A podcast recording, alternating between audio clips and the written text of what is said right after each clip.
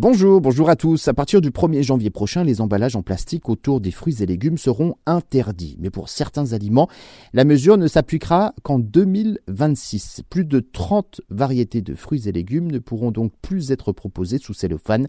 Le bio, lui, également est concerné. Ce sera donc euh, le cas pour les pommes, les poires, les bananes, les oranges, les clémentines, les kiwis, les mandarines, les citrons, les pamplemousses, les prunes, les mangues, les fruits de la passion et les kakis. Pour les légumes, seront concernés les poireaux, les courgettes, les pommes de terre, les oignons, les choux, les radis, les légumes racines ou encore euh, les euh, topinambours.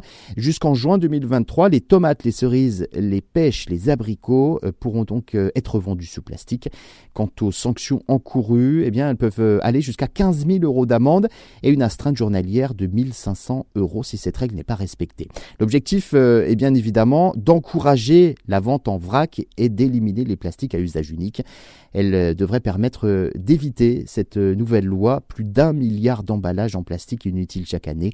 Les sacs plastiques sont déjà interdits hein, depuis 2016 euh, en caisse et depuis 2017 dans les rayons des magasins des supermarchés. Et plusieurs objets ne peuvent plus être proposés à la vente comme euh, la vaisselle jetable par exemple, mais également les cotons-tiges en plastique et les pailles. L'emballage sert également à conserver hein, des produits fragiles comme les fruits rouges ou euh, de s'assurer que les produits bio n'entrent pas en contact avec les produits issus de l'agriculture conventionnelle qui pourraient donc les contaminer avec des produits de nettoyage des traitements phytosanitaires.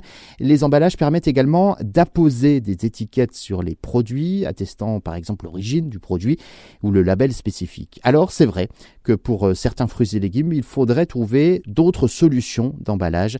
Parmi ces options, le bois ou le carton, mais c'est vrai que ça coûte très cher. Donc en clair, vous l'avez compris, attendez-vous à une hausse des produits, des fruits et légumes dans vos supermarchés dans les mois et années à venir.